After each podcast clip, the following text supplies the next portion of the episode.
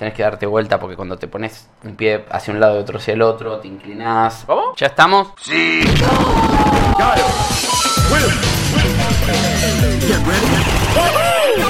Esto es Malditos Games, el podcast fichinero de Malditos Nerds. Bienvenidos a un nuevo podcast de Malditos Games, el podcast de Malditos Nerds. Estamos una semana más, mediados de enero, con calor, a la mesa con Guillo Leos. ¿Cómo andan? Muy bien. Rippy Risa. Hey, ¿cómo están? Y Maximiliano Chopper sigue de vacaciones. La semana que viene ya se incorpora con nosotros nuevamente. Y estamos en este espacio donde lo usamos para reflexionar sobre los juegos que estamos jugando. Hmm, sobre los lindos, los malos, los divertidos, los aburridos, los bochornosos a veces juegos que estamos jugando. Me gusta lo de reflexionar, ¿no? Como que estamos acá y nos sentamos y los. Para mí es medio son terapia muy igual pensados. esto, Ok, eh, es eh, terapia. Es una terapia semanal donde me junto con amigos y charlamos de juegos. Doctor, Como- me está pasando Doctor. esto con el Resident Evil. Eh, Yo, sí, uf.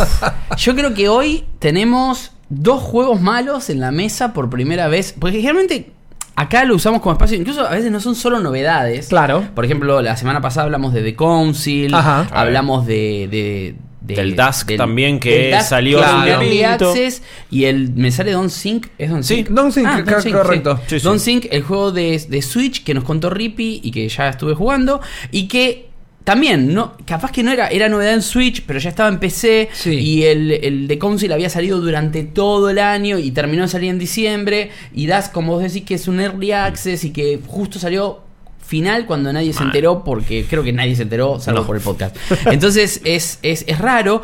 Pero por otro lado, también ahora eh, eh, lo usa- es un espacio este que usamos para eso, para decir, bueno, salió este juego nuevo y lo estamos jugando, perfecto, va a pasar un montón en el año, pero también va a ser, che, ¿sabés que agarré este juego que lo tenía en la pila? O este Oh. juego que estaba en Early Access y ahora ya no, como tengo entendido que es uno de los que va a hablar eh, Guillo, que en realidad no es que no está en Early Access, sino que salió en Xbox ahora también. Claro, estaba en y Switch sigue y en PC. Early Access en, en, Esto, en PC. esto es, es un nunca access, debería haber sido realmente never access, eh, porque sí, no, no, fue un, fue un garrón, ¿no? Es más, creo, creo que podríamos arrancar hablando Ya, de ese le- juego, sí, ¿no? dale, yo no tengo drama, yo no Sí, tengo sí, sí, drama. Podríamos de arrancar comentarles- hablando de un juego, porque aparte es un género que, salvo por los hits, nunca Sí. lo tocamos. No, y es algo que con Rippy venimos pidiendo hace mucho tiempo. Cada vez que hicimos un stream, cada vez que hablamos de FIFA y PES, dijimos necesitábamos un juego arcade de fútbol en nuestra vida. Quiero volver a FIFA Street, quiero tirar unos caños, quiero que sea como más lúdico, más Sí. divertido, que se tome menos en serio. Una NBA Jam pero de fútbol. Claro. Bueno, Legendary Eleven se mostró con la premisa de darnos un juego arcade de fútbol. Más o menos con onda setentosa, ochentosa. Ellos dicen noventas. Yo no vi cosas de los noventas. Ok. Pido mil disculpas, pero Son todos los como muy jugadores altitos, ¿no? Altitos, larguitos. y los pantaloncitos cortos, hay mucho bigote, mucho peinado largo. La onda es que estás viendo un partido del Mundial 78, más o menos, o de última de España 82. Ponele. No vas, eh, no, no es noventoso, porque ahí no está representado Batistuta o lo que fue el fútbol de los noventas. Y entonces, ya con esa premisa, creo que hay mucha gente que va como un poco a. le, le va a llamar la atención. Es un país muy futbolero este. Queremos ya alguna alternativa a FIFA y PES. Hay juegos que eh, nos dan eso, como por ejemplo el Football Manager, pero ya es muy simulador y ya tenés que manejar un equipo mejor de lo que la AFA debe manejar muchas Claro. cosas. Ah, casi. eso no cabe duda. No, seguro. Aunque te pueden echar también. Digo, tu, Sí, tu- sí, sí. tu laburo puede correr peligro también por la guita. Eh, eso sucede en, en Football Manager, por ejemplo. Pero en Legendary Eleven, yo dije, a ver, jugué Super Psychics alguna vez. Me acuerdo, un gran recuerdo mío gamer era mi viejo poniéndome más fichas cada vez que estábamos medio perdiendo, había perdido, y así poder Te salir compraba la copa. Más o menos, no, pero tampoco gastamos tanto, pero. Claro. Sí, pero fue una vez que dije, ok, listo, gané Super Psychics, Bien. por así decirlo. Vale.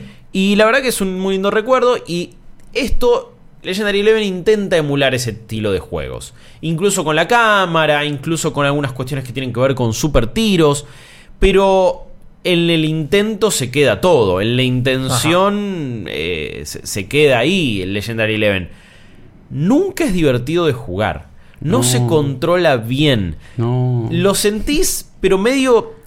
¿Se acuerdan de Virtua Striker? Sí. Un juego para mí muy malo y por suerte Chopper no está en esta mesa en este momento. Esperaste estratégicamente a hablar de este juego por eso. Hace 10 años que lo conozco a Chopper, hace 10 años que venimos discutiendo por Virtua Striker y que es un juego desastroso y que nunca representó lo que es jugar un partido de fútbol. Claro. Vos tirabas la pelota tipo a, un- a una esquina y los jugadores empezaban como a correr en círculo y le pasaban por al lado y no la agarraban y lo- los pases nunca eran precisos y los tiros nunca eran lo que tenían que ser.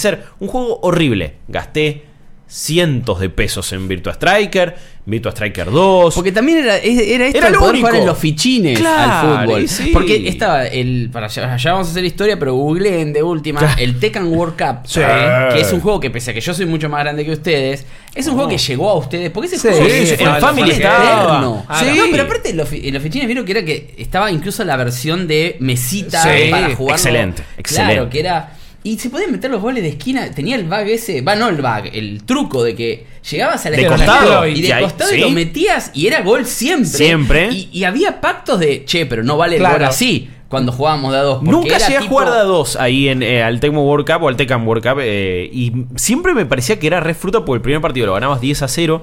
Ya el segundo era casi Y el imposible. primero te lo regalan, el Y segundo si te el segundo llegabas a pasar, el tercero no tenías chances. Y era de nuevo poner una fichita o en Family, bueno, vuelvo a arrancar o vuelvo a seguir. Yo quería que Legendary Eleven me diera eso. Yo quería incluso que estuviera roto en ese sentido y que pudiera ser hasta gracioso y divertido. Eh, les hablo del control porque hay tantas cosas malas para decir en este juego. Eh, los pases nunca se sienten que van a donde va, a donde, donde vos querés que vaya la pelota. Y hay una cosa a la que también ya estamos muy acostumbrados en FIFA y en PES. Cuando te está llegando la pelota, vos ya apretás el botón de pase para que se la dé otro compañero y ya estás direccionando de esa manera. Eso no funciona en Legendary Eleven. En Legendary Eleven vos tenés que esperar a recibirla y ahí apuntar, porque si no la pelota va a ir para cualquier lado. Eso es medio una falta grave porque yo entiendo que quieras hacer algo distinto, pero ya hay convenciones que no- eh, ya están muy instaladas. Sí, aparte tampoco es que no funciona porque sea arcade. O No, sea, eh, no, porque no. Vos decir, bueno, el concepto arcade no es el mismo que un simulador Claro. profesional, pero no, está, cuando está roto, está roto. Cuando está roto, está roto en serio y con todas las ganas en este caso. Eh, hablando de controles, más allá de que otras cosas voy a decir, tiene un mapeo de botones que me parece inexplicable. No está ni exactamente la forma PES de jugarlo, ni exactamente la forma FIFA de jugarlo, y no lo podés customizar. Te tiran como tres o cuatro opciones y con ninguna me sentí cómodo. Eh, porque ya ¿Cuántos la- botones tiene? ¿Tiene muchos? O sea, porque, utiliza, eh, a ver, los cuatro... porque como es arcade, uno dice, no son dos Claro, botones dos nada botones. más. No, eh, tiene, utiliza casi todos menos eh, R1 y L1, que para cambiar de jugador uno ya está acostumbrado a que aprieta L1, Sí. no tenés que apretar A o X, el de pase. What? Sí, asqueroso, horrible, y terminás en unas grandes confusiones todo el tiempo. Lo peor que tiene, que con el mismo botón de disparo vos das los pases largos. Entonces es contextual de acuerdo a donde esté lo que quieras hacer. Y tener la suerte de que te entienda. Tenés el más contexto. botones en el control. Claro. De- de- Aparte hay dos que no estás usando. Ay, no, no, es, es- eso me, me- me partía la cabeza todo el tiempo. ¿Sabés que a mí me llamaba la atención? Porque cuando lo vi, incluso cuando estábamos viendo los, las, para los juegos para revisar de este mes, que de hecho la review de Guillo la tienen Sí, en el sí. sitio malditosnerd.com, era, che, mirá, lo mismo que vos decís. Eh. Ojalá que este juego esté bueno. Sí. Porque si bien en Early Access ya estaba hacía rato en Steam, era la noticia era que ahora en enero salía en Switch y en Xbox, Claro. que ya está también. Sí. Y que la ventaja de Xbox siempre es que sale 100 pesos, ¿no? Porque está a 120 pesos, creo, posta. Eh, sí, eh, creo que en dólares es mucho más, es tipo 15 No, dólares. no, no. en- a ver, en dólares hay juegos que son incomprables. Sí, sí. O sea, tipo, Ojo, tampoco Switch- le vas a cobrar menos de 15 dólares, digo allá, ¿no? No, no, no, pero, igual, bueno. para ellos 15 dólares también es poco, Claro. pero, en comparación, ¿no? son pero, 600 pesos. Pero para no, eh, posta que hay juegos en Steam que ya como es- igual este no da ni para la joda, no da ni para No. gastar ni 150 mangos para decir, bueno, igual nos cagamos de risa un rato. No, para eso pone un emulador con Claro, eh, y Super Sidekicks. porque por ejemplo, a mí los juegos de fútbol no me gustan. Y yo no soy un tipo que te voy a agarrar un FIFA ni a palos. No. Pero cuando en las épocas anteriores, donde los juegos eran más arcade, incluso en los principios de FIFA, Claro, sí. jugaba un montón. Obvio. Y obviamente con amigos, no te digo que estaba a la altura de los juegos de pelea, porque siempre voy a preferir un Mortal Kombat, Claro. pero me divertía. Claro. Y ahí un juego, por ejemplo, de amiga que se llamaba Kickoff, Uh, que sí. se veía de arriba y era re hijo de puta, porque primero era, no tenía la pelota pegada, era uno de los pocos juegos Claro. de que la pelota vos le ibas Claro. acompañando todo el tiempo. Sí. Entonces era un quilombo. Y acordate que era un joystick con ocho direcciones, Barely, porque era medio Atari, y un botón. Sí. Entonces decís, ¿Cómo puede ser que ahora quieran hacer un juego que te dice, che, vamos a revivir la época? Tiene álbum de figuritas, ¿no? Bueno, Tiene cosas eso es lo, lo único ma- lo único copado que tiene el juego es que tiene un sistema donde vos antes de cada partido le metes cuatro figuritas distintas a tu equipo y se ven como figuritas viejas tipo el álbum de Italia 90, Panini. ponele. Claro, Claro. super Panini y me, me copó Pero eso. los jugadores bueno. son alguien, no es eh, Peter que No, era, bueno, era re bueno. Kempes ahí, A recién ver, vimos en el trailer. Los nombres y los jugadores emulan a grandes leyendas, pero en vez de Maradona dice Armando. En vez Claro. de Pelé es Pepeto. Eh, y así Claro, pero ¿sabes sucesivamente. lo que hago? yo me Hay salgo uno que se llama- y me sale Pepeto. No, no, no, igual para, para, para. No, no, no, no, porque las figuritas son power-ups. Ok. Pero tampoco power-ups. Son, bueno, sí, eh, hace que tus defensores sean más rápidos. Hace que tus delanteros puedan regatear un poquito más fácil, Ok, tengan más son habilidades. perks. Son perks, eso. El tema es que no hay un gran componente estratégico, porque la máquina ni siquiera te- se pone 4, tampoco termina de importar mucho. Quizás en un uno contra uno, cuando estás con alguien al lado, termina siendo como algo clave, pero tampoco es que de repente se te va la vida en vale la pena eso. investigarlo. No, lo que sí el juego de es- base claro, ya no te gusta, claro. jodido. Sí, ni hablar de eso. Lo que sí está bueno es el concepto de, ok, con- consigo figuritas y encima vos las vas destrabando eh, a medida que ganás partidos, haces goles, entonces es con tus logros. ¿Las figuritas se gastan o so- son No, no, one no. shot? Ah, no, una vez que la tenés ya la tenés. Una vez que estás ahí, después vos vas eligiendo cómo vos te vas Cuatro armando para- para el tus cuatro. Claro, es, es tu loadout, por así Claro. decirlo. Eh, eso me pareció lo único copado. Porque ni, ni siquiera para mí eh, está bueno a nivel estético realmente el juego. Sí, sí, se queda Los modelos no se ven bien. Hay un. Hay como un fuera de foco asqueroso en algunas Lo cinemáticas. y en viendo la recién en los tiros libres y todo eso. Que... Bueno, a- los tiros, en los tiros libres es directamente preocupante. Porque vos. No, pero es que no ves al arquero. Está tan difumado que el arquero no se ve. Entonces vos decís, ¿dónde está? digo, ¿qué carajo? Es tipo. Y de repente cuando vos es pateaste. el Resident con la linterna. Sí, claro. sí. Cuando vos pateaste el tiro libre. Se queda como la, eh, en esa cámara y te enterás medio después cuál fue el resultado y ves que, uy, la sacó el arquero o la Estás rompí y mirando el partido gol. por diferido. Más o menos. Es horrible eso. La tribuna, bueno, inexistente. No hay relato. No hay relato. Está bien, es un juego. ¿Hay música eso o hay effects? Eso es lo peor. Si hay música, te lo banco que no haya relatos. No hay música. Entonces es todo el tiempo un murmullo de la hinchada que ni siquiera es muy fuerte. Y bueno, que cada tanto se ponen juego. como locos cuando no está pasando nada. Porque te acercás al área. Se no pasa un nada. perro a la cancha o algo. Hay un gol y de repente se escucha un anunciador tipo de la voz del estadio. ¡Gol! Y de repente es kick-off. First half. Second half. Agarrar una a biblioteca de, de sonido gratuita de internet, tiene que haber goles gritados a Para rolete. a tu abuela, no sé, algo, que digan algo. Yo entiendo que un No juego na- indie debe ser chi- un equipo chico. Es- el el sí. relato es jodido porque aparte tiene que ser dinámico y qué sé yo. Eso te lo acepto, pero, Pero- ponele música, aunque sea pero ponele todo, onda, sí, sí, algo. sí. Hasta el cuero de la pelota. te- tum. Aparte Sí. una cosa que la conversación hasta acá hubiese sido, uy, es el revival de los arcades, incluso qué sé yo, y lo único que tengo para decir es que no tiene relato, ok, bueno. No, todas estas cosas Es- estéticas, incluso lo del tiro libre, serían menores si realmente es disfrutable a la hora de jugarlo. Eh, mover a los jugadores no se siente bien, los centros no son precisos. Pusieron todo el laburo del estudio en la animación de la chilena, más o menos. Bueno, tiene un sistema de super tiros. ok. Que bueno. en teoría está bueno. Pero ¿qué pasa? Vos vas llenando una barra que está en, las esquinas superiores de cada equipo. Y vos la vas llenando a, a medida que haces pases o haces o dribleas a los jugadores contrarios. Entonces vos acá rompes el juego, porque lo único que haces es dar varios pases seguidos, por ejemplo, eh, y ahí se te va llenando, y una vez que vos tenés un- toda la barra llena, podés ejecutar el super tiro cuando estás cerca del área. Ese super tiro es 99,9% de las veces gol. Ya la segunda vez que tenés ya en esa barra te cuesta un poco más, tenés que hacer más pases o más regates. A la tercera lo mismo, cuesta un poquito más porque si no ya sería Sí, muy sí, fácil. no, para no me que- disgusta esa mecánica. No, pero realmente eh, no terminas armando jugadas copadas y lo único que buscas es llenar esa barra. Claro. Entonces tú te estás dando pases, estás esquivando jugadores cuando no deberías estar haciéndolo y no se siente nunca que estés armando una jugada coherente, que tampoco sé si debería ser el objetivo de un juego arcade, ¿no? Que en Claro. realidad es más correr para adelante, pero pudieron... Ya que la chilena es súper loca, porque literalmente el jugador se para en ese momento, empieza a hacer jueguito para atrás, pega una chilena. Ojo, hay tres animaciones, hay tres tiros distintos, eh, Claro. se repiten todo el tiempo y haces cuatro por partido mínimo. Y no elegís vos cuál haces. No, no, ni a palos. Eh, pero me parece que no fueron del todo.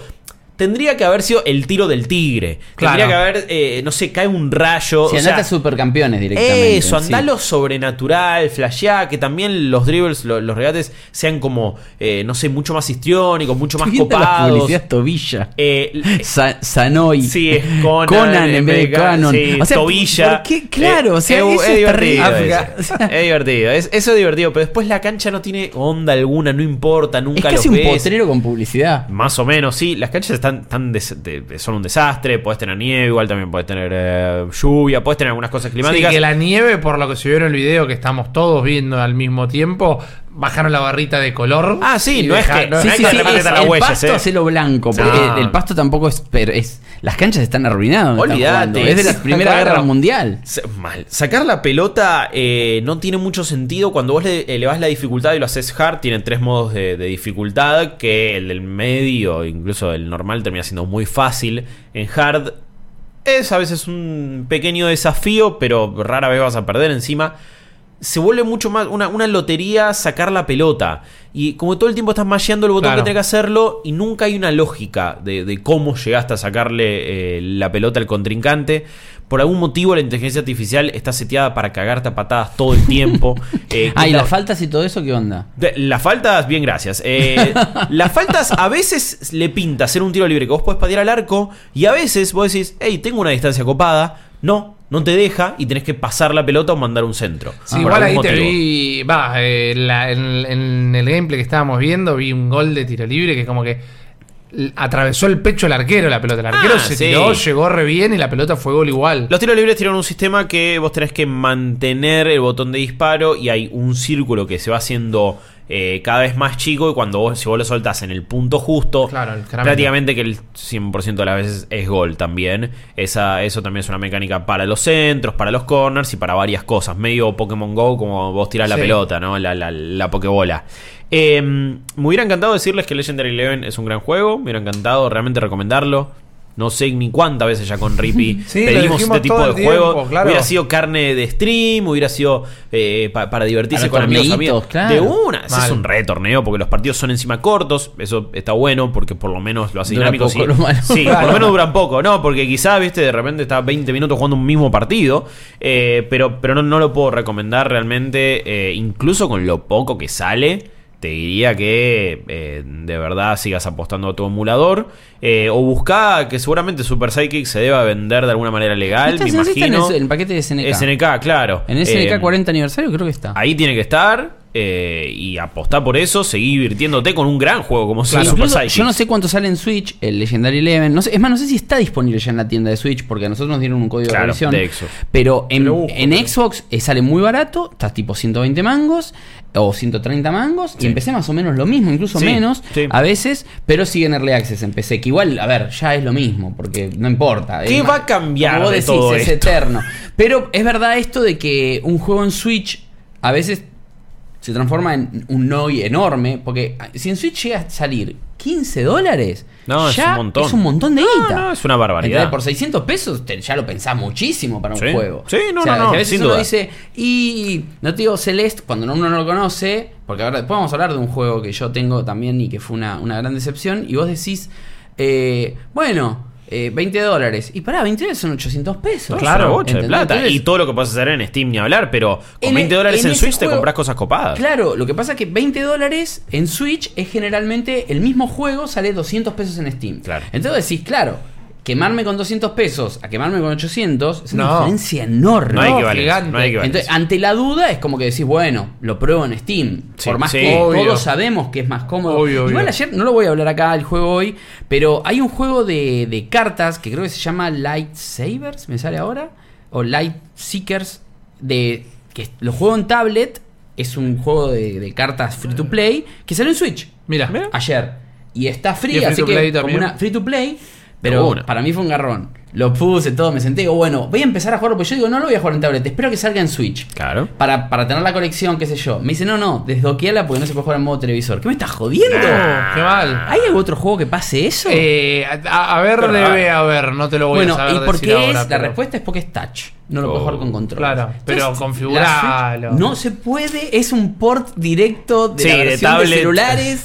O sea, y es una. Eh, te digo, no sabes qué bajón que fue. Mal. Es más, lo vi que estaba en una, en una página del celular. Me levanté específicamente para ir Claro. a instalarlo en Switch, tipo 12 de la noche. Digo, ah, lo voy a probar porque tengo ganas de verlo. Qué feo ese momento Y de me- y me decepción dijo, "No, total. desbloque- este juego solo funciona si lo desbloqueas.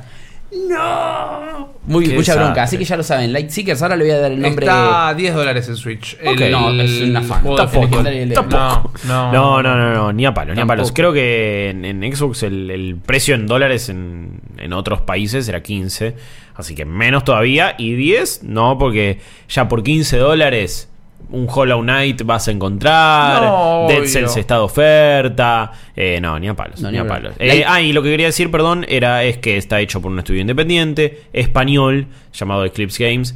eh, que uno pensando, deberían saborear el fútbol de otra manera. Y me hubiera gustado que me la hizo rompieran acordar más. mucho al juego de Metegol, la película Metegol. Ah. Y ese juego no fue una coproducción en España-Argentina también. La película sí, pero digo, el juego particularmente. Ah, ¿sabes que había un juego? Es verdad, sí, ¿no? Había un juego y me resultaba bastante parecido en los movimientos, más que nada. Como que te digo que es el mismo juego resquineado. si no son los mismos le pegan el palo. Habría que buscarlo. Es una, es una idea, es una idea. Estoy seguro que parte del desarrollo del juego se hizo acá, seguro, pero me parece que también había Claro. como una Del de coproducción Metegol, sí. Del de Metegol, del de. Metegol. Sí. Eh, no lo compro. Bueno, No, no. Legendary Eleven no. no. Light Seekers, No. que es como se llama el juego, que está en Android, está todo, es free to play. Sí. Es divertido, Sí. pruébenlo. Eh, son mecánicas muy originales. En Switch para mí es un garrón porque no se puede jugar en cosas, pero es free to play y para mí y para mí va a haber gente que lo va a jugar, eh. Porque los juegos de cartas funcionan. No, y, y sí. Y no hay ninguno en Switch bueno todavía. No. No está Hearthstone. No, No. está ¿Cómo no está Eternal, Hearthstone no todavía? Está, no está Eternal y no está tampoco el de Elder Scrolls tampoco. Ah, eh, Legends. claro. Legends. Eso- Estamos esos, esperando- Esos cuando salgan van a ser un gol. Ahora, como también dijo Rippy en el podcast pasado, creo que fue, de los juegos de tablero, de Carta Sí. Juan, Sí, y todos esos sí. juegos que empiezan a salir, que fue una mención. No sé si lo mencionaste fuera del podcast o en el No, podcast. no, lo dije en el podcast, y se había anunciado en la mención- última direct como muy rápido de todos Sí. estos juegos de van a salir eh, y Carta están. Es buenísimo. Ojo sí. porque sí, ahora ya se empieza a aprovechar la Switch de otra manera. Ya vendió tanto, es un éxito tan rotundo que bueno, eh, ya te- tienen que venir los ports de todos. Y el año pasado tuvimos, fue el año del port. Yo estoy Switch. esperando el Slade Spire Sí. en la Switch. Que acaba que de salir. Empecé lo acaban de actualizar, Sal- si no me equivoco. Sale ahora Sí. el 1.0, el El 15, 1.0.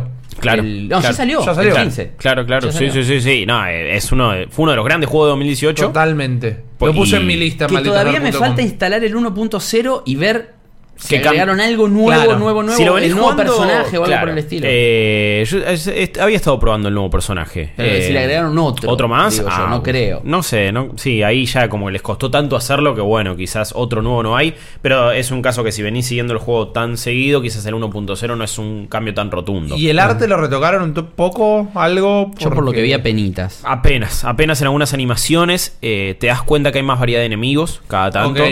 Eh, lo que sí en Steam tiene el soporte de Workshop. Sí, porque eso va a ser. Sí, claro, sí, lo que va a. ¿no? hay un mod, por ejemplo, que jugás con todos slimes, que es Ah. muy divertido. En vez de, de- de- de tu clase, tu de, clase. repente, como que entras eh, en, en- en uno de, los, de las áreas de signo de pregunta. Hay un cofre como que te da una maldición. Y vos de repente terminás siendo un ejército de slimes. eh, y algunos dicen que hasta es más fácil ganar el juego así, más o Ah, menos. y sí, obvio. Eh, Nada, que los mods lo van a desbalancear a full. Pero sí, también pero es permite que- divertido sí, probarlo. Está bueno, está bueno. permiten que, que huele un poquito la imaginación de la gente. Malditos Games. Vamos a ir ahora con el juego de Rippy. Ok. De esta semana, el destacado de. de- siempre tenemos uno como que es el principal. Bueno, es Uno realmente, bueno, por favor. es realmente muy bueno este juego, pero a la vez es un juego bastante difícil de recomendar de alguna manera. Eh, tiene puntos muy altos, algunos pocos puntos bajos. Vamos a hablar directamente de Y2K, a Postmodern RPG o I2K, un RPG postmoderno, que es un juego bastante experimental dentro de todo. Es un juego con un espíritu independiente enorme y es un juego muy, muy meta de los videojuegos, meta de la industria de los videojuegos. Tiene una ensalada grande el juego que a veces es lo que lo hace grandioso y a veces es una, una traba, tal vez, pero vamos de, desde el principio. Si no están viendo la versión audiovisual de este podcast, la mejor manera de describirlo para mí es como si los nenes de Mother o de Earthbound crecieran y llegaran a tener 30 pirulos, hicieran el Earthbound cuando los nenes eh, ya crecieron con una estética de Max Headroom. Esa cabeza, recuerda la publicidad de Pepsi, tal vez, Sí. que se movía todo medio como que le faltaban frames, porque tiene una estética muy, muy... Eh, como muy saturada, todos los Sí, colores. de como- colores, LCD, da, da MTV, A ver, LCD, da MTV en los Headroom. 80 plenos, Es el Dani video de- Sergia por todos lados. Es el video de Dire Straits. Es el Money video de Dire. Straits Sí. Money for Nothing, tal cual. Es gran, eso. gran Sobre todo en los comparación. combates. Exactamente. No, igual es en Sí, toda la estética, es sí. así. Gran referencia pasa- para el público centennial directamente que nos escucha, que Sí. no había nacido ni cuando el efecto del año 2000 le dio nombre a este juego. Claro, quiero exacto. decir. eh. Yo creo, yo me animo a decir que la estética para mucha gente puede llegar a ser como algo que les cause un poquito Eh. de rechazo. No debería hacerlo porque la usa a la perfección. Sí. Pero, claro, es una estética que ni siquiera se utilizó tanto cuando se utilizaba. Claro. No, y ya em- empezamos con el low poly retro, ¿no? Claro. Eh, cuando estas cosas, cuando ya ahora dejamos el, 10 el 8 bit, 16 bits, Sí. el pixel art, bueno, vas a lo retro tipo PlayStation 1, Claro. de este estilo. A, a mí me copa, está bueno, es nostalgia. Sí, Sí, no, a mí me está encanta. bueno, porque tampoco es tan sencillo como. Nah. O sea, no es que es simple el estilo. O sea, es ese estilo que dice Rippy, pero también tiene un laburo importante No, de arte. los O sea, colores porque, también. porque, por ejemplo, el Don't Sink, el juego que hablaba Rippy la semana pasada, es simple, punto. Sí. Eh, pixel Y- art y- y es full. pixel art full y, y entiendo que el trabajo de arte es, es una búsqueda, y como dijo Rippy, la, la búsqueda seguía hasta en los textos. Claro. Pero este es eh, un estilo, pero que a su vez tiene un nivel de detalle y de laburo. No, impresionante. ¿Pero qué es Y2K? Eh, vos vas a encarnar a un pibe que en los años el 90, en una tierra paralela, digamos, en una tierra alternativa, es mejor el término, llega de la facultad y vuelve a su pueblito natal. Bastante, una vez más, años 90, bastante grunge todo, camisa leñadora, una actitud eh, un poco desganada ante la vida. Pero lo primero que te cruzas cuando llegas al pueblito, por ejemplo, es un flaco que tiene un puestito y está entregando volantes y te pide si querés colaborar con su Kickstarter para una revista de videojuegos que quiere sacar. y ahí es como que el juego de alguna manera te dice, mira, no solo vamos a estar haciendo comentarios sobre la industria todo el tiempo, sino también que acá no existe medio como el tiempo y las referencias que vamos a usar es una ensalada de todo. Claro, no importa que estén en una época. Exactamente. Porque Kickstarter no existía en esa época, pero no le importa. Exacto. Y lo importante de Kickstarter es que lo primero que hace te pide guita el flaco, ¿no? Pero vos no tenés plata para darle. Entonces, a medida que te pones a explorar a este pueblito, caes a tu casa, eh, te querías encontrar con tu vieja, te dejó una notita, me fui al súper, no estoy, venía a buscarme y vos la salís a, a buscar, vas viendo cómo cambió el pueblo y en un momento te metes como en una fábrica abandonada. Y en el momento que entras en esa fábrica abandonada, es como que bajás un toque la consola y decís, me parece que ese té que me acabo de tomar no estaba bueno. Es algo raro porque cambia todo el esquema de colores de los juegos. Hay animales humanoides con los que puedes empezar a entablar diálogos. Hay enemigos que salen de la nada. Hay un... Todo lo que es la musicalización, por momentos es súper creepy a nivel Silent Hill, por decirlo de alguna manera. Y decís, ¿qué estoy jugando? Por Medio Dios? Town. Es como un viaje. Ponele una cosa así. Ok.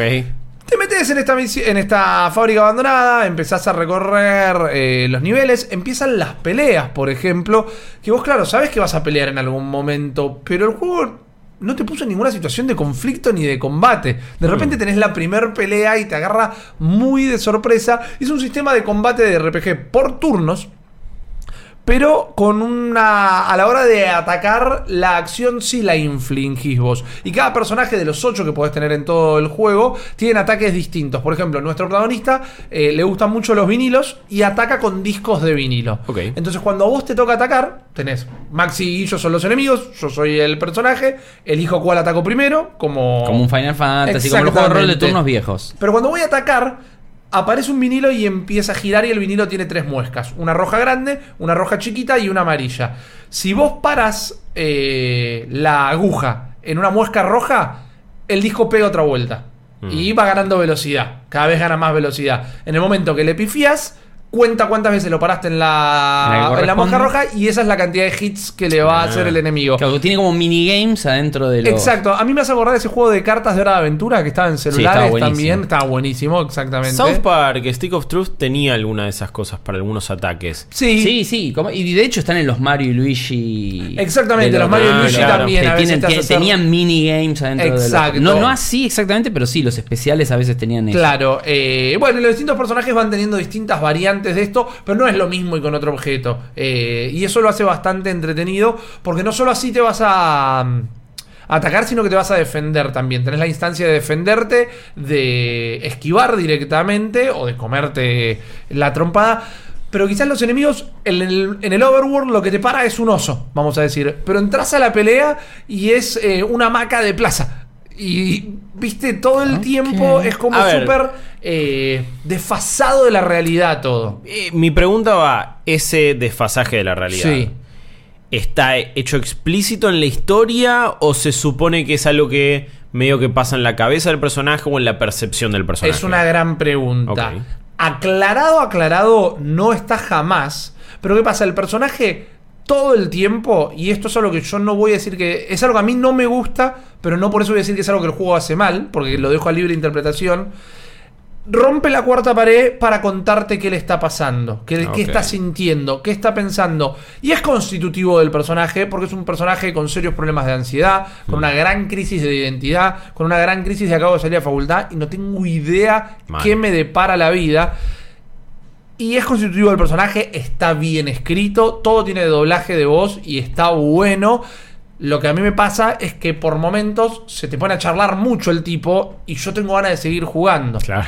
A veces hay momentos que no te habla por un montón de tiempo y, y vos seguís, pero cuando me empieza a cortar el ritmo, a mí personalmente no me gusta, porque personalmente nunca me gusta en ningún medio el recurso de romper la cuarta pared. No me causa gracia en los cómics, en los dibujos animados. Por eso no te Es algo-. Claro, exactamente, porque Deadpool utiliza muchísimo eso. Eh, pero no digo que es algo malo del juego, No, no, se los cuento. entiendo. Pero también es una buena manera de referenciar que el tipo está teniendo Como cuenta la una crisis también. mental de alguna manera. Claro. No es un enfermo psiquiátrico, no tiene una condición psiquiatra, no digo que sea nada malo eh, tenerlo ni por el estilo, pero su propia identidad está un poco distorsionada, entonces hay algo de que estamos viendo el mundo a través de sus ojos, pero tampoco está explícito. Claro, me ¿No? sí. Esa es la realidad. Nos habíamos quedado en esta fábrica abandonada, peleando con un par de personas. Nos dan nuestro primer companion, que es un oso panda, que vos lo podés llamar para resolver puzzles. Porque quizás estás caminando con una vista desde arriba por esta fábrica y pasás por una puerta y se vuelve, sin perder la tridimensionalidad, se vuelve un puzzle plataformero. Mm. Y quizás tenés que ir esquivando pozos y como no tenés un botón de saltar, podés tirar al panda para que te haga de puente y le caminás por arriba. O podés tirar al panda eh, para que active una palanquita y aparezca un ascensor. El juego tiene como un montón de recursos todo el tiempo para que la parte activa no sea solo cuando estás peleando, defendiéndote, sino que vas a tener que resolver un montón de, de puzzles interactuando con distintos objetos del juego y que vos tenés en tu inventario. Porque el inventario es lo más clásico que puede haber en un JRPG. Más allá de que este juego es occidental, eh, es claramente, está claramente inspirado en lo que son los juegos de rol japoneses. Y te diría que más allá de que vos le puedes cambiar los colores y la estética, lo puedes medio como personalizar. El menú de inventario es como el de Final Fantasy VII calcado, te diría directamente. Y el esquema de la tipografía, el esquema de colores Exacto. lleva a ese lugar. Y después tiene algo eh, autorreferencial también que funciona, pero tus ítems, que tu arma no, no vas ganando piezas de armadura. Agarras una remera de una banda de rock o una remera de ese jueguito que te gustaba. Tienen efectos, tienen stats, pero es siempre sin romper esta fantasía. Sí. Volviendo por última vez, y porque es interesante, o importante mejor dicho, a esta fábrica, en un momento te encontrás con una chica. Y esta chica está, sol- está sentada en una hamaca, en un árbol que está flotando en el hiperespacio. Cuando vos estás adentro de una fábrica, eh, entablas una conversación, están buscando al gato de la chica, lo empezás a buscar, es la primera persona que se suma a tu party, aprendés a pelear con más de un personaje, cada uno tiene una mecánica distinta. Pero cuando te estás yendo de la fábrica, estamos hablando de la intro del juego, se abre un ascensor por el que están bajando, aparecen cuatro extraterrestres, todos muy raros, o lo que vamos a entender por extraterrestres, y la secuestran del ascensor. No. Y vos de repente decís, bueno, mi misión ahora es saber qué le pasó a esta mina. Y es muy curioso, porque todo esto está inspirado en un caso real, que es bastante conocido, Cada vez me de está una, confundiendo más. una chica oriental. Primero el panda, después los aliens, Es que después te pasa basado en hechos reales. Acá es cuando ¿Qué les digo que es difícil de recomendar porque realmente, si no te gustan las cosas lisérgicas, Bizarras. si no te gustan las cosas bizarras, si no te gustan los juegos de rol japoneses, si no te gusta que el juego no te explique cosas, si no te guste que parte del propio juego sea que nunca tengas el control de las cosas que están pasando, es difícil que te sientes y lo disfrutes de entrada. Hmm. Me gustan casi todas esas cosas. Todas las cosas, Bueno. claro, para, mí es la recomendación. Menos JRPG, vamos con No, todo. no, a mí me gusta. Eh, no, no, este dice Peñalver por todos lados este juego. Realmente, por por momentos no, no, no es infalible, pero esto está basado en una historia real de una chica en California, una chica oriental que desaparece en un hotel. Y la encuentran días después muerta en el tanque de agua del hotel. Y lo único que tienen es un video de ella entrando corriendo en un ascensor y apretando rápido el botón para que se cierre. Cuando se está por Sí. cerrar la puerta, se corta el video. La chica apareció un par de días después en el tanque de agua. Búsquenlo en YouTube, está por todos lados. Es el motivo No por sé el si cual. lo quiero buscar, pero. Eh, es medio como. Eh, pero este juego va a salir como en 2015, más o menos, 2016. Y cuando los desarrolladores se enteran de este caso, los inspiró de alguna manera y cambiaron todo el juego para meter esta historia dentro del juego. What? Y por eso terminó saliendo en 2019. Es loquísimo. Eh, Ellos son unos bizarros. eso suena bizarro, pero es un poco la identidad del juego. Es esta línea casi subconsciente de qué es la realidad y qué no es la realidad. Porque vos salís de esta fábrica donde te peleaste contra, eh, como Sí, estamos sí, sí, viendo lo de- ahora. sí, o ratas enormes que hablan, o, Exactamente. o ca- una calaca ahora que está ahí en, en una- están en una alfombra rebotando, mágica. Claro. What? Y de repente volvés a tu casa. me encanta. Muy- no, No, puedo no, esperar yo- a, a llegar a Yo jugar. lo quiero jugar, lo quiero Y jugar. te sentás en la compu y empezás a navegar en internet y es la internet tipo del 98, internet Uh, del 2000. Geocities. Eh, Claro. Netscape. Y revisás los mails. eh, AOL. No solo grabás para ahí también, sino que puedes enterarte de cosas que están pasando en el mundo. Mm. Eh, entonces es un juego como que realmente tiene un montón de facetas para descubrir, tiene un montón de mecánicas con las que interactuar, tiene un montón de mecánicas para masterizar y algunas son bastante confusas, por ejemplo, para ir subiendo tus stats, y esto lo digo más, que como relato, como recomendación. Hay un botón que te hace como un... te, lo- te acomoda los puntos. eso. Y es recomendable. Ah, porque si no, es un s- un sistema que vos estás dentro de tu propio inconsciente y te vas metiendo en distintas puertas que son tus distintas eh, Uf. habilidades. Eh, eh, skill, luck y todo lo que uno tendría en un RPG, fuerza. Claro. eh, y te vas a tener que meter en la puerta. De fuerza. Y en esa puerta te metes, entonces como que al entrar ahí estás... eh, haciendo que se te suba un puntito ahí, pero si te querés después ir a otro lado, tenés que salir, ir a Ir buscar la otra puerta. No Uy, está sí, ya, a River le está molestando. la primera vez está bien. De escucharlo me dio. La primera vez ¿no? está bien, la segunda vez está bien, la tercera vez apretá el botón. Pero esto cambia también, porque si vos haces un personaje, qué sé yo, que le subís toda la suerte, Sí. eh, no necesariamente va a funcionar como un Fallout que te permitía Era tener mejores me diálogos o tener más suerte a la hora de hackear algo. O que aparezca el, el, mister- el Mysterious Man y. chum, Exacto. eh, no me acuerdo cómo se llama, el Stranger. Ahí se vuelve medio chato. Como que para mí, y no es la mejor forma de jugar un juego de rol, si que tengas todas las perks balanceadas es la mejor manera de jugar el juego, es Hmm. medio como que entonces no, ser, no, no significaban tanto tener distintas perks. Y es como tener el personaje más aburrido en cierto sentido. Exacto, Como exactamente. El balanceado si siempre es un embole. Correcto. Pero es un juego que a cada vuelta de esquina, en cada lugar que te metes, eh, tiene una experiencia distinta, tiene un- algo que te sorprende. Porque venís de pelearte, una vez más, con la calavera que salta arriba de una alfombra mágica y de repente te encontrás con un compañero de la primaria y se te pone a hablar de, che, ¿te acordás de esa vuelta que fuimos a ese bar? Y, y es como, decime qué está pasando, decime qué, qué tengo que hacer. Pero es parte, y esto es definitivamente lo mejor de todo, más allá que la jugabilidad es muy buena, todo esto es parte de este protagonista que no sabe qué quiere hacer. Claro. No es como que el juego quiere apuntar a un montón de cosas y no se define ninguna. Es todo el tiempo eh, la psiquis y eh, las dudas Hmm. de este protagonista. Que como les digo, pasa algo en el juego y de repente mira a cámara y se te pone a contar. Y de repente me crucé con este tipo y no sabía qué hacer. Y se te pone a contar de dónde lo conoce. Y se te pone a contar qué le pasa eh, hoy al haberse encontrado a este tipo en su vida, que es esto que digo que a mí veces mucho no me gusta, pero no solo te está construyendo el personaje, sino que te está construyendo un poquito el mundo, te está haciendo entender por qué ves todo como lo ves. Claro. Entonces, no puedo decir que haya nada que se parezca a este juego. Estará en cada uno que lo juegue si es bueno o es malo, si le parece divertido o no. Tiene un par de tiempos muertos. Tiene. No sé cuánto dura porque no lo terminé. Pero ya jugué unas 15 horas. Ponele y todavía no me siento cerca de terminarlo. Pero. Tiene momentos que decís. Bueno. Todo esto estuvo al divino botón. Todo esto fue un grindeo. A mí me gusta grindear. A mí en todos los juegos me gusta grindear. Pero yo un momento que me hubiera gustado que. Al ser tan difícil de, de predecir la trama, me hubiera gustado sentir que algunos fragmentos eran más cortos. Claro. Pero eh, es todo parte del juego. El juego arranca directamente con un pajarito hablándote que te explica por qué el juego, como se llama, diciéndote, está jugando un videojuego. Esto que está jugando es un videojuego. eh, y le pusimos de nombre así porque nos pareció que era divertido. Pero después nos pusimos a discutir si le cambiábamos el nombre y decidimos terminar dejándole esto. Entonces. Es como una cosa muy encerrada dentro de sí misma. Es sumamente experimental por momentos. Y esto sí lo digo no buscando roña, pero sí un poquito despectivo.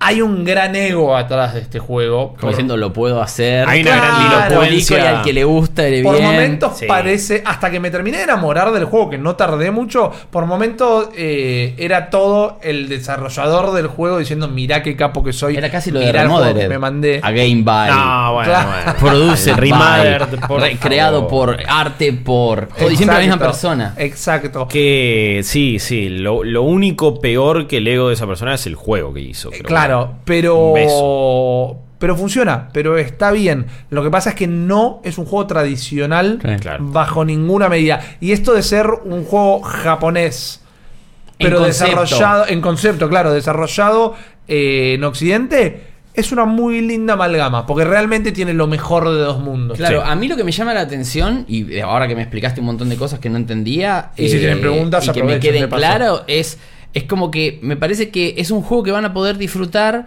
los que les gustan quizás los juegos de rol japonés, o sea, que básicamente Sí. es pelea por turnos, media grindera, incluso puede llegar a ser repetitiva, porque quizás la primera vez de la calaca es divertido, pero después cuando peleaste 18 veces hay que ver cuántas se Claro. repiten los combates, no tanto, pero quizás a mí, por ejemplo, las historias japonesas mucho no me divierten.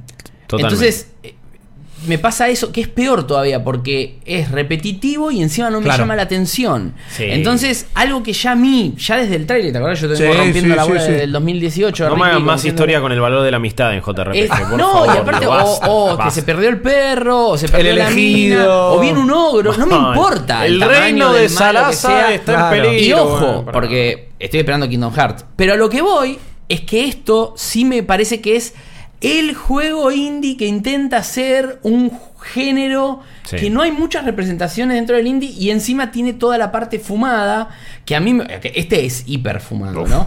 Pero que a mí me por lo menos me interesa. Sí, me no, interesa ver qué onda. Capaz que me pase como Rippy, que después, incluso a mí, que aunque diga Peñalver por todos lados, como dijo Rippy, me terminen volando por estas cosas que él mismo Claro. dice. O. pero lo que pasa es que también ya Rippy me lo vendió, porque. eh, eh, si bien yo Es un vendedor de autos en ese yo, No, momento. yo entiendo que a él le gustó hasta ahí. Sí. Es- entiendo que si a él le hubiese gustado más, ya lo hubiese terminado. Porque de hecho Rippy lo está jugando hace un montón de tiempo. Pero la realidad es que me parece que a él le gustó mucho el concepto. Pero no es quizás su tipo de juego definitivamente. Hay por- unas barreras. todavía. Exacto, por estas partes que dice grinderas, estiradas, la historia, que no va al punto y demás. Pero me parece que como experimento, y quizás Sí. es algo que vamos a poder hablar en febrero, Sí, cuando ya lo hayamos sí. jugado y qué sé yo, incluso quizás cuando hagamos alguna transmisión, algún video, si ya lo jugamos los tres, me parece que va a ser una cosa para charlarla si fue una cosa que funciona como gancho para Claro. que todo lo querramos probar y después no lo terminamos dejando jugar todos. Es que si lo ves, es una película animada experimental de eh, Ucrania que pasan en el Bafisi. Claro. ¿No? Esa es la, la actitud que exuda el juego. Es un JRPG hipster y occidental. De- definitivamente. Y sí tengo dudas, y sí tengo dudas, si no es un juego para gente que esté alrededor de los 30 para arriba. Porque contextualmente... Mi, mi, mi, mi, mi. Claro, Sí, sí, estamos to- Te vas a contextual- perder demasiadas te cosas. vas a poner demasiado- Y no es que dice, ¿te acordás de esa película que se estrenó en el 94? No, es un tema eh, coyuntural. Sí, Mm, sí, A sí. eso me voy. Y lo tomo como, es una decisión de diseño que respeto, pero es cerrar un poco el juego a todo tipo de público. Puedo decir que es un juego para gente grande, de Sí. alguna manera. Sí, sí. No estoy diciendo que Si nadie chico lo referencias. jugar. Claro, y una vez más, no es para entender la referencia exacta por nombre y apellido, pero cuál cuál es el, el- el look and feel de toda la época Sí. donde está sucediendo el juego. Que hay un motivo, porque son estas cosas que rompen todo, ¿no? Claro. Eh, ayer estaba viendo justo, no, ayer no, la semana pasada, el primero de, de jun- de febrero se va a estrenar en Netflix una película nueva de los creadores de Nightcrawler, esta película con Jake Gyllenhaal. Sí, claro, eh, Velvet Vaso. Exactamente. Y el trailer me voló la cabeza. Mal. Sí. Porque, pero también es una película que vos decís, eh, te la revende el tráiler, pero no sé si todo el mundo la va a ver y va Claro. a decir, che, qué copado. No. Porque está refumado. Nightcrawler también era más o menos así. Y, y era grounded, pero Sí. digamos, pero igual estaba media loca. Sí, sí. Pero esta ya el tráiler te vuelve loco Sí. y me pasa un poco como con este juego. Claro. Más Que vos aparte decís- arranca de una manera y después Claro, va para porque otro vos lado. ves algunos, algunos pocos fragmentos del tráiler de, de Year 2K y es como que decís, ah, ok, es un barbudo pel- colorado Sí. que, que tiene sus problemas y qué sé yo. Y de repente lo que dice Rippy, la Aliens. mina, los aliens, eh, luces estroboscópicas, eh, Claro. alguien jugando un Dan Dan Revolution raro mientras toca una guitarra, un Sí. kid, un El, guitar. el Claro. guitar de Pablo Lescano De- de Pablo jugando Lescano. Dan Dance. Y vos decís, fuck, claro, todo eso es como dice él, es todo contextual. Entonces Claro. es no te van a explicar por qué tiene un guitar y por qué está arriba de las, de las flechas del Dan Dance. Pero si vos entendés todo ese concepto, Sí. capaz que decís, ah, ok, capaz que. Y es un juego medio artsy y artsy, y me parece que también lo que él dice es un poquito. Es prete- un se poquito nota pretencioso, pretencioso, eh. pretencioso Se es la palabra, sí, definitivamente. Pero una vez más, no digo, ah, Y es una que- cosa pretenciosa, anda a cagar. Es, y no tendrías que haber sido tan pretencioso Claro, y era mejor juego. Claro, ahí está en el punto donde Claro. dice, pretencioso de mierda, pero quiero seguirlo jugando. Claro, exactamente. Tipo, Si Bueno, no eras tan pretencioso eras por pero ahí- bueno, te Pero perdono igual. Eso no es la señal de un buen contenido original cuando decís, sí. "Ah, mirá Le lo falta que- un editor, me parece. a Yo creo que es la señal de que te toca una fibra que capaz que no todos los juegos te la van a tocar. Exactamente, exactamente. Porque es tipo. No, no vas a ser. Es difícil ser indiferente al juego. Lo vas a odiar, o te va a encantar, o incluso lo vas a probar y vas a decir, no entiendo un carajo. Claro. Porque por lo que se ve, posta es muy lisérgico. Y mi- si están viendo la versión audiovisual del podcast, y o si no, vean el tráiler. No, los no, es un diálogos, delirio. o sea, Sí. los diálogos. Sí, sí, y me gustan los combos y todo, pero bueno, hay que verlo. La verdad que yo estoy súper esperando. Estaba No, esperando no. este día. Si están escuchando el podcast hoy, 18 de enero, es el día en que sale a la venta. este juego Exacto, en finalmente. Switch está 20 dólares. Eh, Va a estar que también está en Steam y en PlayStation 4, pero no sabemos no los me precios fijé. todavía. Claro, y a diferencia de quizás otro montón de juegos, más allá de que claramente lo estoy jugando la mayoría del tiempo en portátil, este sí les puedo decir que lo jugaría en cualquier otra consola también, porque se recontra beneficia de una pantalla grande Sí, sí. si te gusta el Claro. apartado estético elegido. A mí me encanta el apartado estético elegido, entonces mientras más grande la pantalla, más se disfruta. Claro. Yo sé que a vos, Max, te lo puedo recomendar. Yo sé que a vos, Guillo, te lo puedo recomendar. Diría que miren un par de trailers o si quieren, esperen unos días y miren un par de gameplays para terminar de entender Sí. si es su tipo de juego. Porque con todo lo bueno y todo lo malo, yo sé que va- se va a hablar de este juego. No sé si va a estar en los Game Awards. Yo sé que se va a hablar de este juego, pero no es para todo el mundo. No. De una. Yo, eso que dijo Rippy es para todos los que están escuchando, pues yo ya lo voy a empezar a jugar, no voy a esperar nada más. Malditos Games. Pero yo lo que sí les voy a hablar es de un juego que salió la semana pasada, es al revés. Este juego salió el, el 10 de, de enero y ya estamos a 18 hoy con el Year 2K listo. Y por suerte yo ya me saqué de encima Double Cross, que también lo, lo revisé Ajá. y está en malditosnerd.com, que es un nuevo juego de Switch y también tuve que escarbar mucho porque cuando revisamos todos los juegos que salían en enero, era Double Cross. Es un juego que ya salió antes y ahora está saliendo en Switch, pues pasa mucho Sí. esto. Double Cross es un juego que salió para PC y para Switch. Y salió este año, es nuevo, no es Sí. una reversión de nada. Y está creado por la gente de 13 AM Games, que son los que hicieron un juego que se llama Rumbo, no sé si lo conocen. Es un juego multimedio party game que estuvo en PC, en Wii U. Sí, ¿Te sí, el sí, nombre? sí, sí, sí, Que sí, lo jugué en Wii U. It's ok, Sí, digamos. es un lindo party game. Algunos dicen que es un poquito mejor de lo que para mí fue. Pero también tenía un estilo particular y qué sé yo. Este juego, eh, Double Cross, que es, de los mismos creadores y que está saliendo en este momento, como les digo, es un juego que se ve simpático. Eh, si están viendo el tráiler van a ver que usan una linda tipografía y que los dibujos son incluso parecidos a los que dibuja como, a mí me encanta, como Gonza o como Sí. mismo Megawaki, que tienen ese estilo, pero eso en cuanto a los dibujos, Sí. que están buenos. Pero Una la serie de animación- Cartoon Network. Pero la, ma- la animación es bastante falopa, como Mm. se darán cuenta. Algunos te lo ven, en la, medio como que decían es tipo Mega Man. No, no, no, no, no, no, no, no. Hay una Tipo, inspiración claro, clara en no, Mega Está Man. clarísimo eso. Y la inspiración te la va, te la banco. Obvio, siempre. Ahora, listo, se quedó en eso. O sea, es la inspiración. Double Cross es un juego donde nosotros eh, manejamos siempre a la misma protagonista, que se llama Sarah Sinclair. Creo que el apellido tiene alguna referencia a Sinclair, que era la ZX Spectrum, que es una de las primeras computadoras personales. Y que también. Obviamente una de las primeras computadoras donde empezaron a aparecer este tipo de juegos de plataforma que después evolucionaron en un montón de cosas, incluyendo Mega Man y el excelente exponente Mega Man 11, Sí. que finalmente lo jugué y está muy bueno, como dijo Rippy, que tiene un montón de quilombos, pero igual es un juego que está bueno y no es muy difícil no recomendar para los fanáticos del género.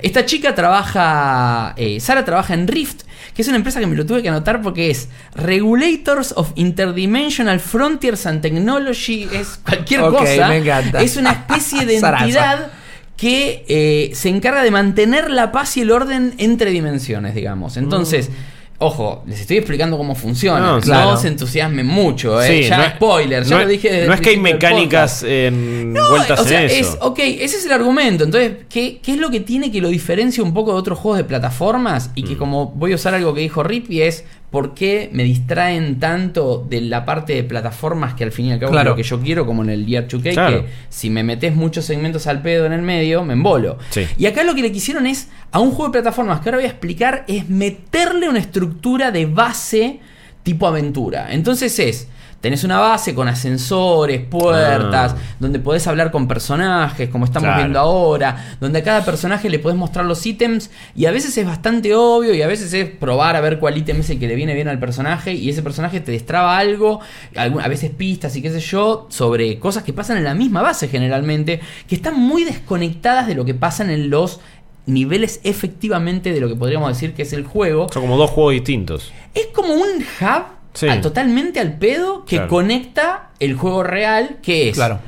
estos, eh, porque también, viste, si vos vas a decir que sos el regulator of, qué sé yo, y de dimensiones y de universos. Llévame para todos lados. Bueno, y son tres Mm. los, los universos, Claro. ¿viste? Entonces yo digo, Vimos ah, los más tres- en Into Spider-Verse. Claro. Claro, viste, y yo digo, tres mundos, ah, deben ser los primeros, después abriré más. Y no, No. lo terminé y siguieron siendo esos tres. Mm. Entonces es, es como raro, y aparte es como que dijeron, bueno, hagamos un montón de cosas. Y que el juego se puede saltar, sí, que se salte. Y, y se puede usar un gancho, sí, usemos un gancho y es quizás el mejor eh, Ah. perk que tiene el juego, que es que tenemos un sistema de gancho que está muy, muy, muy bien implementado, que es cuando vos manejas el personaje, cuando vos te preparás para tirar el gancho, Sí. se, se frena la acción del juego. Es como que pasa en Bullet time. 0.2x, Claro. sí, casi un bullet time, pero que lo del fondo se sigue moviendo y qué sé yo, y vos lo que se te genera es un círculo alrededor tuyo muy grande y un otro círculo más chiquito metido en el medio que vos lo podés mover en ese momento para apuntar a qué gancho te querés colgar, sobre todo por si hay más de un punto donde te podés colgar. Si hay uno solo va automático, Ah, pero si hay más de uno lo podés manejar vos. Entonces, ¿qué pasa? A veces te tiran un proyectil y vos lo podés agarrar ese proyectil. Y una vez que lo tenés en la mano, después se lo podés Lo devolver a entiendo. otro enemigo, podés romper Claro. la estructura y qué sé yo. Esta es lejos la mejor mecánica del juego. Pero Sí. también, si están viendo el tráiler, vieron que le- le- están viendo que les falta mucho frame de animación. A mí lo que que- parece un juego hecho en Flash. Más o menos. Tiene una cosa de juego de Flash. sí. Tiene una cosa de juego de Flash bastante Se precario. siente un. Mirá lo que voy a decir. Se, siente un juego de hecho por una compañía de cereales. Tipo. Sí, como si fuera el Game. juego acom- que acompaña a la- al, Es al un- tigre es Tony. un. Es Sí, un- dejate es un- de es un, joder. digamos, sí, es- un tie-in de algo. Eso. Sí, sí, que sí. te compraste un paquete de cositas y te trae el juego. y encima porque es medio naive, ¿viste? Los personajes. No, no, Totalmente. o sea, la, la historia no te puede importar menos. Es muy A para chicos, La historia digamos. es entendible. No, por la- eh, qué sé yo. Sí, por ahí, pero el personaje lo calientan a un preso. O sea, es. ¿Viste Starling que tiene Sí. todos esos personajes divinos? Acá parecen esos, pero no tienen ni la Mm, mitad de la no onda. onda, no. Los dibujos son muy chatos, las animaciones son muy flojas. Y también está esto de que. Ok, tenés el gancho, ¿no? Pero ponele, un mundo tiene más la onda de Portal.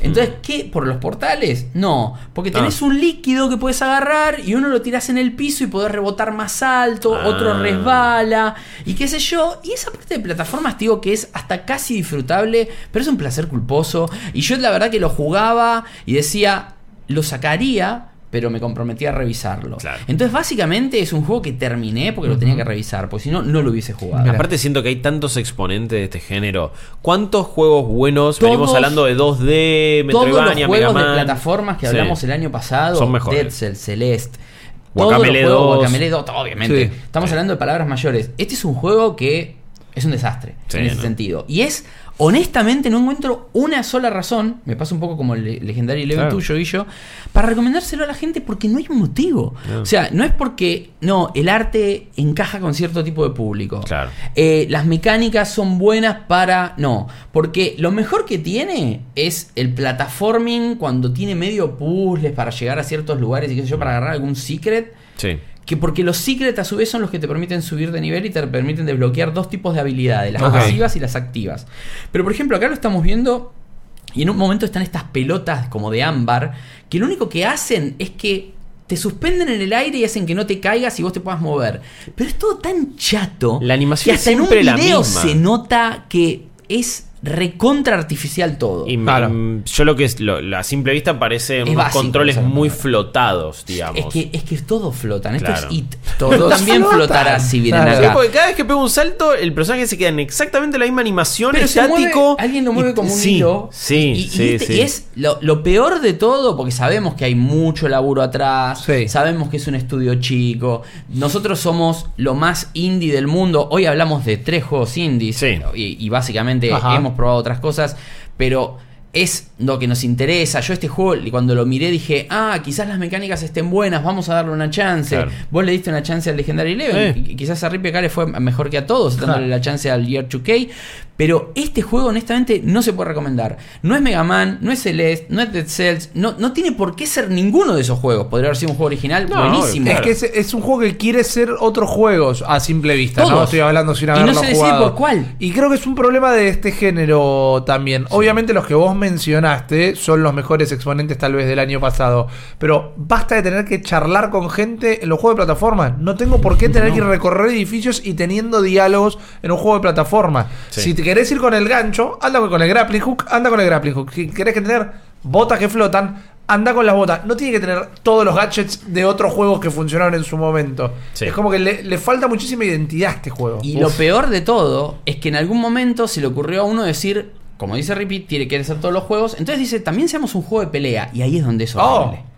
Porque Fue tiene combate. Claro, hay un mundo donde te la, la vivís peleando contra otros enemigos. Ah. Y si ustedes la ven pegar piñas y patadas, es lo peor que puede Ah, yo pensé que iba a tener como una especie de arma a distancia. No, tiene un poder que lo podés Sí. usar, pero que se gasta. Ajá. Entonces vos peleas contra jefes que están bien dibujados si fuesen una foto. Claro. Porque es una foto que la mueven, casi como si fuese Aparece una- el cursor una y el cosa de cuadro. Dreams. Claro. Claro, ¿viste? Y parece hecho con el Game Maker. pare- A ver, lo siento no está mucho. mal pero es pero- durísimo. A ver, con Game Maker está hecho parte de Undertale. Con Game Maker están hechos un montón de Grandes juegos, Así, obvio. Game Maker hizo maravillas directamente. No pasa por un tema de. Eh, no sé, de recursos o de to the presi- moon, creo. Claro, claro. A lo que voy es que este juego ya es bastante mediocre en todo lo que pretende. Mm. Pero aparte, mirá esto: el combate es horrible, Sí. es duro. Los, y estos son enemigos como Hyde. Después de repente tenemos eh, tipo babosas, o sea que no tienen ni siquiera diseño Claro. y te tiran una atrás de la otra. No son difíciles de matar, no te matan nunca, incluso los enemigos. Es muy difícil que entre la combinación que tenés de curativos, porque los enemigos cuando los matás te tiran unas pelotitas Ajá. que medio que las juntás y tenés como un imán, como en muchos juegos de plataforma, Sí. que hay un objeto. De hecho, hay un power up para atraer Para esas pelotitas y no oh. buscarlas. Lo, la verdad que es, es muy básico. Sí. Básicamente tiene tres jefes eh, que son lo más divertido del juego, pero realmente no Pero valen la tres pena. no alcanza. Y la verdad es que es un juego súper, súper repetitivo, aburrido. No hay ni un pibe, no hay edad que diga, este es el target del juego. Ah, esto es para 6 años, porque es difícil. Sí. eh, no es no es, no es un juego que lo puedas resolver fácil. También es un juego que es tan básico que muchas veces tenés que.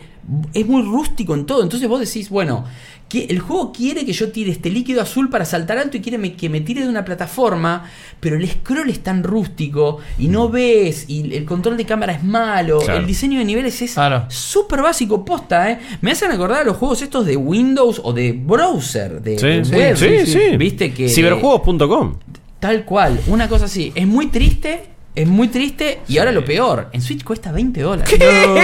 Sí. ¡No! Estoy viendo- me gusta Marche este jefe que estamos viendo, pero es como que los hitbox son inexistentes. ¿no? De No pegarle hay- en cualquier lado no hay- absolutamente no, no, no, lo ¿sabes? mismo. Y otra cosa, te- vos te quedás parado arriba del enemigo, tocándolo, haciéndole Sí. contacto y no te saca energía. No, uy, Dios. No, no, no. Es, por eso les digo, es algo, para mí es algo que en un momento dijeron, vamos a llevarlo. O 15 capitanes agarraron el, el timón del barco y como en el Don't Sink lo, hundieron llevándolo para 15 lugares al, al mismo tiempo.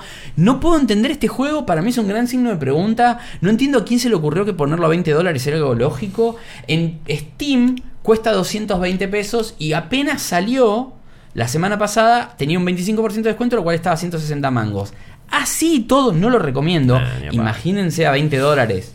Claro. Nunca. Oh, oh. Nunca. 20 es una lo que barbaridad. vale Hollow Knight, es lo que Claro. vale Celeste, es lo que vale Dead Cells, es lo que vale Guacamele. No, no estoy siendo No, partidario de nadie. Te compras como 5 Cupheads hoy o- con 20 Bueno, dólares. Cuphead, ni hablar. o sea, Spider-Man estuvo 30 dólares en, en- Claro. en Black ¿qué no- Friday. Pero hablemos de 2D Platform. O sea, compraste Mega Man 11. Ah, sí, Sí, de una, sí, sí. que, vale 30. o el. Legacy Collection y tenés Ah, Sí, bueno, tal 20 cual. Megamans. Y vas a si tener un montón de juegos en los que se basaron esto. Me duele mucho tener que, que- que descalificar tan puntualmente a Sí. un juego indie. Uno no quiere hacer eso cuando yo. analiza juegos. Nunca. No. Pero, Sí, todos queremos que los juegos sean increíbles. Pero si es malo, es malo, claro. No, no, solo es malo, sino que es caro.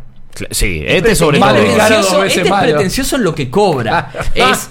Claro, porque vos, no sé, atrás de la teoría de cobrarlo 20 dólares será de que, pará, si es caro, capaz que la gente piensa que es bueno. Si Y está en Switch ser. y cuesta 20 dólares, Es una cosa de que está por Bueno. arriba de la enorme cantidad de juegos basura que salen en Switch. Claro. Nosotros claramente recibimos un review code, pero si me apurás y me decías que el Y2K cuesta 30 en lugar de 25, en lugar de 20, perdón, que lo que cuesta, Lo y pensás. te digo, sí, eh, está Parece un bien, juego se lo mucho más banco. ambicioso. Es más, con más yo pensé que era un juego de contenido. 49 dólares o de 40 O de dólares. 40, no, porque no lo es. veo, o sea, porque veo la. No te digo que lo valga, pero, No, pero hay un la laburo, pare- sí. Y no sé si es un juego de 70 horas también. Claro. El- el- Claro, no claro, lo claro. sé. Cuando lo veo, veo un juego de rol, me puedo imaginar que es un juego largo. Sí. Entonces apuntás a un montón de cosas. Pero esto es un juego de No, plataforma. no, una vergüenza, ¿Ves una el vergüenza, tráiler? todo Y el que bien. jugó tres veces en su vida sabe que, escúchame, esta mecánica de rodar en el momento justo para que un escollo no te haga nada. Lo vimos en 500 millones de juegos. Y lo vimos mejor. Exacto. Sí. Y ese es el gran problema de Sí. para mí de este juego que No, no, no, no tiene, no tiene absolutamente ningún sentido. Y que cinco o seis momentos adentro del juego que digas. Ah, es más, ¿sabes que en un momento también se quiere poner en modo celeste? De che, corramos de algo. Viste Ah, que en sí. Celeste, Sí. uno de los grandes momentos del juego son todas esas secuencias donde tenemos que escaparnos. Sí. O de nuestro alter ego, o del, del dueño del hotel este muy particular que Gran después se termina enojando y es un gran momento. Y acá es una bola verde que te sigue, que si te agarra te mata porque es como una especie de babosa gigante que en realidad es... La pantalla se tiñe de verde, no hay un bicho. Claro. ¿Entendés? Entonces es, te corre el scroll y de repente un juego que es fácil, tonto y qué sé yo, se vuelve un juego de precisión súper preciso. Súper, quiero iba a decir lo mismo, ¿no? Súper, un juego de precisión súper una preciso, precisión pero que requiere no la tiene una destreza y, y también anticiparte un montón de cosas de diseño flojas que tiene Claro. que te hace enojar. Ah, y bueno, parece un juego frustrante y, y- y feo y que no, no te invita a jugarlo en ningún momento. No, y no se lo puedes recomendar a nadie. Es verdad esta que los dibujos son lindos, quietos, estáticos. Exacto, estáticos, pero también son de serial, lo describió. Lo No, es una gran descripción, es porque un son- advert game. Porque son re Sí. genéricos. Sí, Sí. sí, son sí, re sí. genéricos. Y la verdad que, bueno. Quiero un el- Mega Man, pero no quiero pagar derechos. No diga no sé, más. no, tampoco quiero que sea un Mega Man, pero que quiero que sea todos los juegos. Qué. La verdad que es un juego que no. Double Cross no lo recomiendo para nada. Hacer una. Double Cross. Do- sí, Tachale la Cross. doble. En realidad, porque el Double Cross es por una cuestión de. De, de- del traición y la Claro, doble traición. claro. El double cross es cuando en inglés cuando alguien te traiciona y hay un traicionado que traiciona. Un traicionador que. Como un doble espía. Un doble espía, Es, exactamente. sí.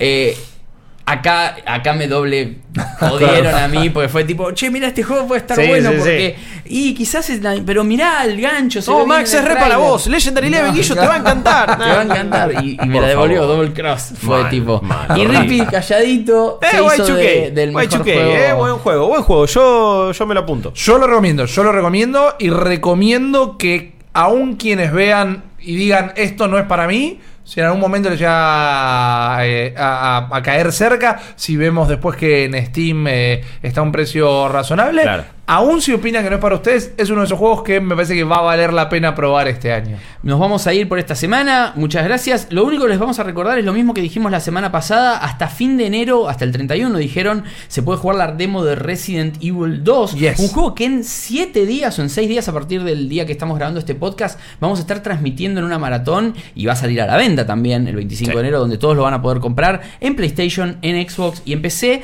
Y en esos lugares pueden jugar la demo. Es una demo muy tramposa. Que nos encantó, la Sí. estuvimos probando, la transmitimos y de hecho la pueden ver en YouTube. Eh, Rippy estuvo jugando hoy también de nuevo acá antes de, de- de- de grabar el podcast y, y la volvió a jugar otra vez más y otra vez más. Y es como que decimos lo mismo, che, loco, qué bien que se ve, qué buena que Sí, está, sí. pero qué tramposo que es eso de los 30 minutos. Ya les explicamos en un video en YouTube de que cambiando de usuario se puede volver a jugar, pero ¿por qué meterte ese palo en el trasero tan grande Claro. cuando en un juego que es de survival, no es de ir corriendo? No, Y yo que- quiero explorar todo aparte. Exacto, nada que ver, el juego final creo que va a ser extraordinariamente bueno. Sí. Es un gran candidato a ser un gran juego. No hubo uno que lo haya agarrado al, revés de Double Cross, no hubo un una persona que no lo haya agarrado y haya dicho, ah, pero esto está re bueno. Claro. Porque muchos están esperando una remake y cuando se dan Sí. cuenta que está...